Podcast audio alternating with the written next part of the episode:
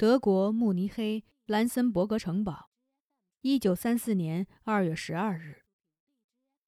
美国加州旧金山爱森斯坦画廊，Max 爱森斯坦先生收。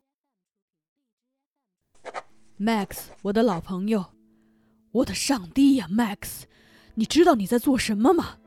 我只能把这封信让一位我遇到的美国人私带出境。我在你无法想象的绝望中向你求救。这疯狂的电报，因为你寄给我的这些信，我被他们抓起来讯问，他们要我做出解释。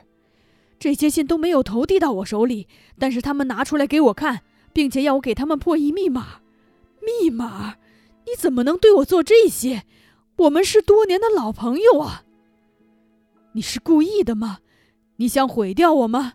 你的疯狂已经造成了严重的结果。我被勒令辞职，海因丽西也不再是童子军了。他们告诉他说，参加童子军对他的身体不好。老天在上，Max，你明白这意味着什么吗？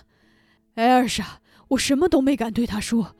他不明白为什么官员们都拒绝他的邀请。弗莱利西男爵在街上遇到他都不和他说话。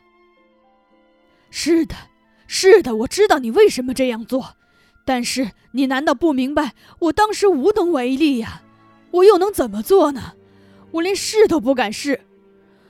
我求求你，不是为了我自己，而是为了艾尔莎和孩子们。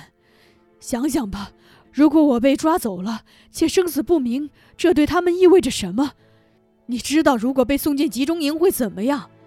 你能让我站在墙边，然后对我举枪瞄准吗？我求你了，停止吧！现在就停下，趁所有的一切还没有被毁掉。我害怕，为活命而担惊受怕，Max。这是你做的事情吗？不会的，我像爱亲兄弟一样爱你，我的老 Max。我的上帝，你没有怜悯心了吗？我求你了，Max，我再也不会为别的求你，再也不会。停下来吧，我还有救。我求求你看在我们多年交情的份上。马丁